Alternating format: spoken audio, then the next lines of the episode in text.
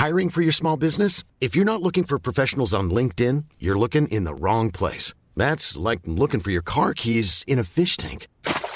LinkedIn helps you hire professionals you can't find anywhere else, even those who aren't actively searching for a new job but might be open to the perfect role. In a given month, over 70% of LinkedIn users don't even visit other leading job sites. So start looking in the right place. With LinkedIn, you can hire professionals like a professional. Post your free job on linkedin.com slash people today.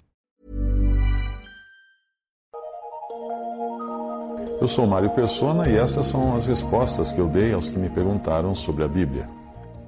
Você leu Atos, capítulo 2, versículo 38 e ficou em dúvida se nós recebemos o Espírito Santo uh, quando nós somos batizados nas águas. A resposta será longa por envolver muitos aspectos que são hoje pouco entendidos pela cristandade. Portanto, procure uma poltrona confortável para ouvir tudo o que eu vou dizer e comparar com a sua Bíblia. Quando Jesus deu a Pedro as chaves do reino dos céus, ele estava dando a ele não a chave da igreja, como alguns pensam, mas as chaves da esfera neste mundo que reconhece o senhorio e autoridade do rei, que agora está nos céus, está ausente nos céus, enquanto o seu reino permanece aqui em mistério. Para você entender a questão do batismo, irá precisar entender a diferença entre igreja, casa de Deus, reino dos céus e reino de Deus. Igreja. O que é igreja? Igreja é o corpo de Cristo, do qual ele é a cabeça no céu. Ela foi formada no dia de Pentecostes, em Atos 2, e ela inclui apenas os verdadeiros salvos que serão levados para o céu, o céu no arrebatamento. A igreja é chamada também de casa do Deus vivo, em 1 Timóteo 3,15, no sentido de habitação de Deus entre os que são seus. Como em Hebreus 3,6, que diz: Mas Cristo, como filho sobre a sua própria casa, a qual casa somos nós. Ao contrário da grande casa, que é a expressão usada uh, em 2 Timóteo, que é construída por homens, a igreja é edificada pelo próprio Senhor. Pois ele disse: Edificarei a minha igreja, e as portas do inferno não prevalecerão contra ela. A igreja não existia no Antigo Testamento e nem nos Evangelhos. Daí o Senhor ter usado o verbo edificarei no futuro, o verbo edificar no futuro. Edificarei a minha igreja, ele diz isso no Evangelho. A expressão casa de Deus representa a esfera do governo de Deus entre os que são seus neste mundo. E essa esfera pode incluir tanto, tanto verdadeiros como falsos. Naquilo que depende de Deus, ela é chamada de casa do Deus vivo, a coluna e firmeza da verdade, de 1 Timóteo 3,15. Mas naquilo que os homens a transformaram, fizeram dela, ela é vista em 2 Timóteo como uma grande casa, onde não somente há vasos de ouro e de prata, mas também de pau e de barro, uns para honra, outros, porém, para desonra. 2 Timóteo 2,20. A expressão reino dos céus representa a forma atual do reino e a esfera neste mundo das pessoas que reconhecem o senhorio e autoridade do rei que agora está nos céus, está ausente no céu, enquanto o seu reino permanece aqui. Essa esfera inclui joio e trigo. O termo aparece predominantemente em Mateus, reino dos céus uh, Mateus, porque é o evangelho para os judeus, ele tem um caráter dispensacional. O que é dispensacional? É a maneira como Deus lida com o seu povo ou com o mundo, dependendo das épocas. Hoje se costuma também uh, falar uh, dessa esfera, reino dos céus, como a cristandade, que é um termo não bíblico, mas que dá a entender um conjunto daqueles que professam ser cristãos, sejam eles falsos, sejam verdadeiros, sejam joio, sejam trigo.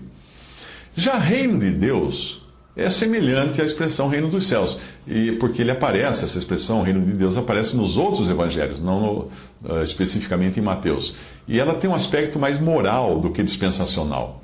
O reino, de, o reino de Deus também está conectado a Jesus quando andava neste mundo. Pois quando ele esteve aqui, ele disse: O reino de Deus está entre vós, está entre vocês. Lucas 17, 21. Ele disse também: é chegado a vós o reino de Deus. Mateus 12, 28, porque o rei estava ali com eles. No reino dos céus existe de tudo, de bom e de ruim. Tem joio e trigo, como fala Mateus 13, 24 a 30. E é bom lembrar que o joio é muito parecido com o trigo, porém não é trigo. Ele é parecido só. Uh, no, reino, no reino dos céus, tem aves dos céus nos seus ramos, aninhadas nos seus ramos, em Mateus 13, 31 a 32. E aves representam agentes malignos, conforme o Senhor explicou na parábola daquele que, da, daquilo da semente que é semeada à beira do caminho. Vêm as aves e arrebatam a semente, e as aves ali nos falam de agentes de Satanás. Fermento, Mateus 13, 33, é uma figura de má doutrina que foi introduzida por quem não deveria ensinar, no caso, uma mulher. Em Mateus 16, uh, versículo 6 também nós aprendemos isso. Peixes bons e ruins, de Mateus 13, 47, também é algo que tem no reino dos céus. Além disso, o reino dos céus está no mundo e não nos céus. Em Mateus 13, 44 uh, e 13, 38, fala que o campo é o mundo você não conseguirá entender essas distinções que são claras na palavra de Deus se você não entender o que são as dispensações ou as diferentes maneiras como Deus trata os homens ao longo da história do planeta. Juntando tudo, nós temos aquilo que Cristo edifica, que é a igreja no sentido de casa do Deus vivo, e que contém apenas os salvos, e temos também aquilo que o homem edifica, como instrumento de Deus nesse mundo por meio da pregação e do batismo. Portanto, existe um círculo maior agora que inclui todos os que professam o nome de Jesus e um círculo menor dentro desse, que é o corpo de Cristo, formado apenas pelos salvos. É no círculo maior que você entra pelo batismo. Quando você é batizado, mesmo sendo incrédulo, você entra nesse círculo maior de todos os que reconhecem o senhorio de Cristo. Veja esta passagem, Mateus 16, 19. Eu te darei as chaves do reino dos céus, e tudo que ligares na terra será ligado nos céus, e tudo que desligares na terra será desligado nos céus. O Senhor não deu a Pedro as chaves da igreja, e nem a chave dos céus. Ele deu a chave, as chaves do reino dos céus. Portanto, ele deu a chave dessa esfera ampla de profissão, de profissão cristã, desses falsos e verdadeiros que se declaram seguidores de Jesus ou dizem acreditar nele. É o que hoje nós chamamos de cristandade. São chaves de uma esfera administrativa. Daí a, a ideia do ligar e desligar, que são ações tomadas aqui na terra, mas que são reconhecidas no céu porque são tomadas com a autoridade que o Senhor Jesus deu, em nome dele. Mas apenas para as coisas desta vida. Nunca esse ligar e desligar tem a ver com as questões eternas, como a salvação da alma. Ninguém tem o poder de ligar ou desligar a salvação de ninguém. Em Mateus 18, 18, essas práticas administrativas seriam também dadas à igreja para que, por meio de dois ou três que tomassem essas decisões práticas e administrativas em nome de Jesus, razão pela qual eles seriam elas seriam reconhecidas nos céus, porque elas teriam a autoridade de Cristo para serem reconhecidas no céu. Mas é preciso entender que isso acontece na esfera da casa de Deus e da comunhão. A igreja ou assembleia pode incluir ou excluir alguém à comunhão, mas nunca incluir ou excluir uma pessoa à vida eterna. Mateus 18, 18 diz que em verdade vos digo que tudo que ligardes na terra será ligado no céu, e tudo que desligardes na terra será desligado no céu. Também vos digo que se dois de vós concordarem na terra acerca de qualquer coisa que pedirem, isso lhes será feito por meu Pai que está nos céus. Porque onde estiverem dois ou três reunidos em meu nome, aí estou eu no meio deles. Porque onde estiverem dois ou três reunidos em meu nome, aí estou eu no meio deles. É isso que o Senhor afirma aqui com todas as letras. O Senhor também estava dando a Pedro as chaves de uma nova dispensação. E Pedro as usaria para abrir as portas, primeiro aos judeus, naquele famoso discurso que ele faz em Atos, e também aos samaritanos, e depois, finalmente, aos gentios. Chegamos agora a Atos 2, que é a origem da sua dúvida, que é se nós recebemos o Espírito Santo quando somos batizados nas águas. Naquela passagem de Atos 2, existem duas coisas diferentes. Primeiro, ali acontece a formação da igreja, que ocorreu naquele cenáculo, naquele andar alto, com aquelas 120 pessoas. A igreja foi formada com a descida do Espírito Santo à terra, para habitar na igreja coletivamente e no crente individualmente. Paulo, o apóstolo a quem seria revelado depois o segredo ou mistério da igreja, ele explicaria esse batismo do Espírito que ocorreu no dia de Pentecostes, portanto, apenas uma vez. O batismo do Espírito Santo só aconteceu uma vez naquele dia de Pentecostes, não, acontece mais. Paulo explica assim, em 1 Coríntios 12, de versículos 12 a 13. Porque, agora eh, perceba que ele está escrevendo para gentios que se converteram, os coríntios eram gregos, muito tempo depois do que aconteceu lá em Atos. Agora veja o que ele diz. Portanto, assim como o corpo é um e tem muitos membros, e todos os membros, sendo muitos, são um só corpo, assim é Cristo também. Pois todos nós fomos batizados em um espírito, formando um corpo, quer judeus, quer gregos, quer servos, quer livres, e todos temos bebido de um espírito. Para você não confundir o selo do Espírito, que é descrito em Efésios 1,13, quando depois de ouvirmos o Evangelho e termos crido, nós somos selados com o Espírito Santo, o Espírito Santo da promessa, procure pensar no que aconteceu em Pentecostes como a inauguração da igreja. Inaugurações acontecem uma vez só, uma única vez. O que vem depois da inauguração são os elementos que são adicionados àquilo que já foi inaugurado uma vez. Portanto, voltando ao que eu já disse sobre Atos 2, ali acontece primeiro a inauguração, em Atos 2, a inauguração da igreja, uma obra de Deus e não do homem, e em seguida vem Pedro trabalhando para, por meio da pregação e do batismo nas águas, tipicamente obras humanas, introduzir na esfera do reino dos céus aqueles que professavam crer. Como eram todos judeus nessa passagem, no versículo que você citou, Pedro estava então usando uma das chaves que o Senhor lhe deu para abrir o reino aos judeus. As outras ele usaria mais tarde. É importante notar as diferenças na ordem em que essas pessoas são introduzidas, na ordem em que Pedro usa as, as diferentes chaves. Primeiro, judeus em Atos 2,38. Os judeus são introduzidos seguindo este processo. Veja que interessante. Primeiro, arrependimento. Os judeus eram primariamente culpados da rejeição e morte do seu Messias. Portanto, eles tinham muito de que se arrepender. Em segundo lugar, veio o batismo nas águas para aqueles judeus. Em terceiro lugar, o recebimento ou selo do Espírito Santo. Já em Atos 8, 14 a 17, quando os samaritanos são introduzidos, eles eram gentios convertidos ao judaísmo, eram gentios, eh, gentios convertidos ao judaísmo, eram prosélitos. Eles tinham sido levados para a terra prometida para substituir os judeus durante o tempo que os judeus ficaram no exílio. Mas veja que interessante, nesse caso, primeiro vem a fé, o crer. Segundo, o batismo nas águas. Terceiro, o recebimento do Espírito pela oração e imposição de mãos dos apóstolos. Aí, se você vai para Atos 10, 44 e 48, ali são os gentios que são recebidos. E, e eles não eram judeus, e também não eram samaritanos. A ordem da, da, da entrada deles é um pouco diferente. Primeiro, fé, crer. Em segundo lugar, o que acontece com eles? Eles recebem o Espírito Santo. Em terceiro lugar, eles são batizados nas águas. E finalmente nós podemos mencionar também uma classe especial que aparece em Atos, que são os discípulos de João Batista, em Atos 19, de 1 a 7, que era um subgrupo de judeus eh, que foram discípulos de João, que já haviam sido batizados no batismo de João, haviam já se apartado dos judeus e das culpas que os judeus carregavam por terem rejeitado o seu Messias.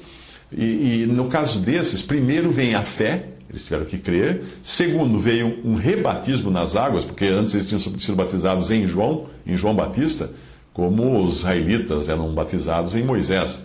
Porque quando, porque quando você é batizado, você é batizado a alguém.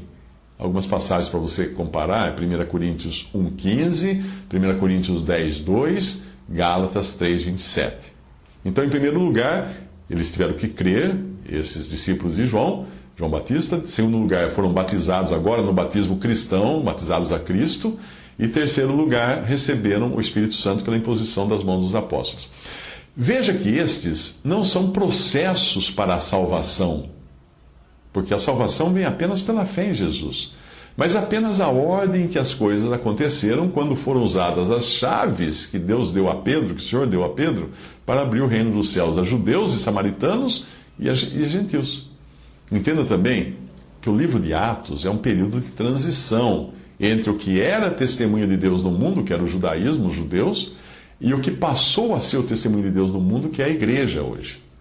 Considerando que hoje Israel foi deixado de lado por um tempo, por ter rejeitado o Messias, o testemunho de Deus na terra é formado por judeus e gentios que se converteram e foram feitos igreja, o corpo de Cristo.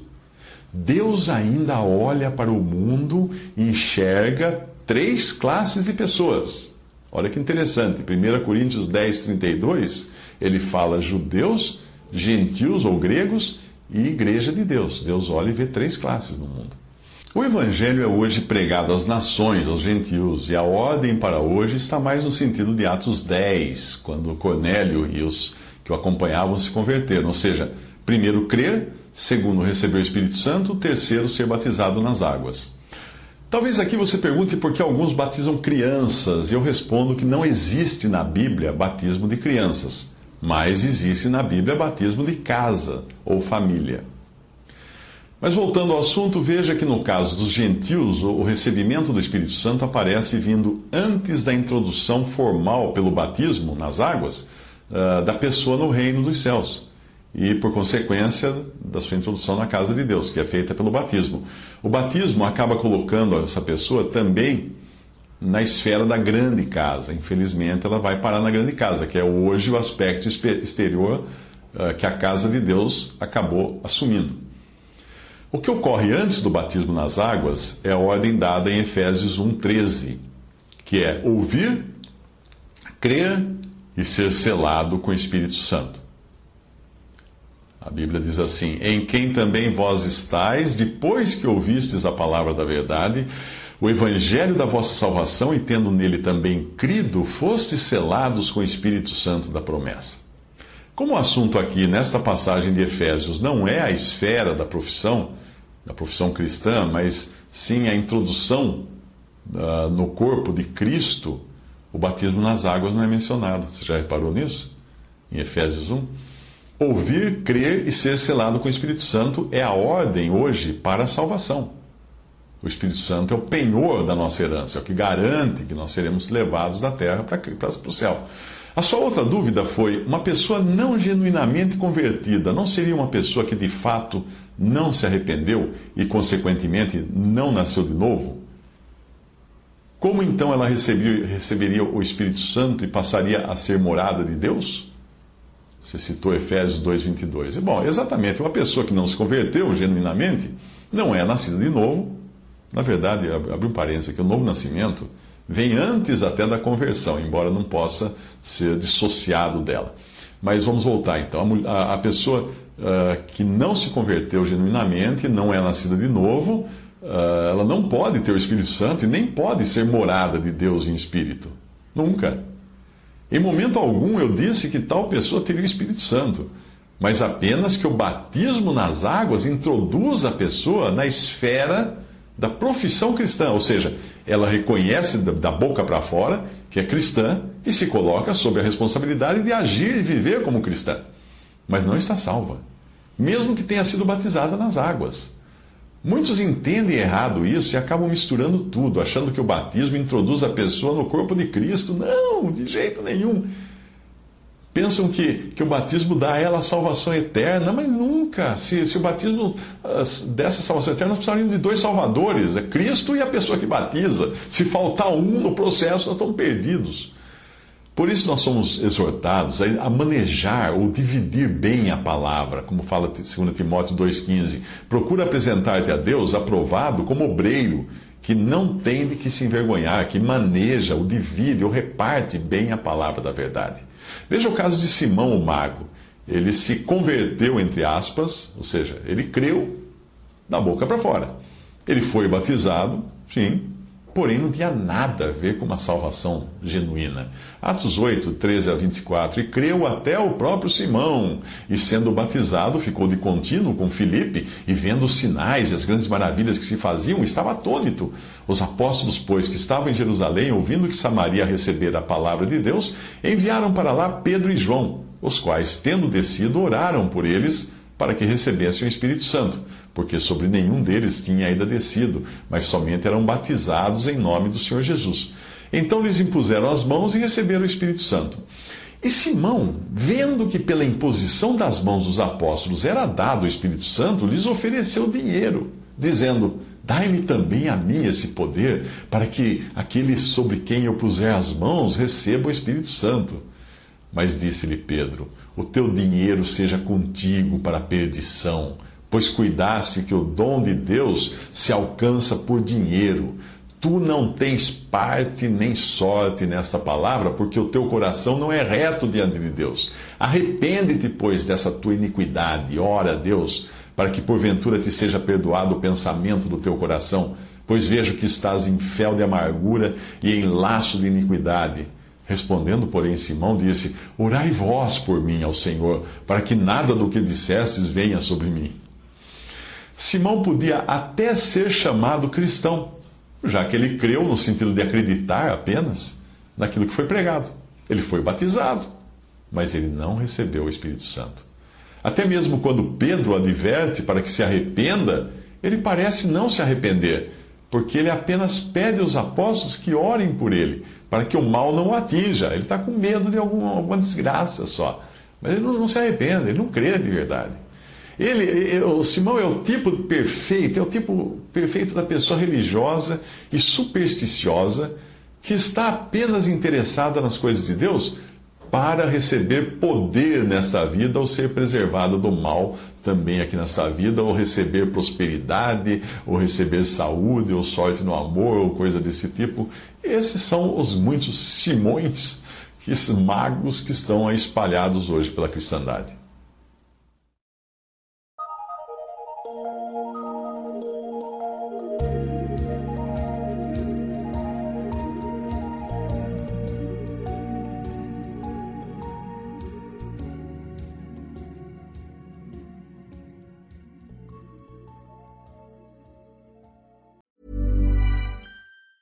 Mom deserves the best, and there's no better place to shop for Mother's Day than Whole Foods Market. They're your destination for unbeatable savings, from premium gifts to show-stopping flowers and irresistible desserts. Start by saving 33% with Prime on all body care and candles. Then get a 15-stem bunch of tulips for just $9.99 each with Prime. Round out Mom's menu with festive rosé, irresistible berry chantilly cake, and more special treats. Come celebrate Mother's Day at Whole Foods Market.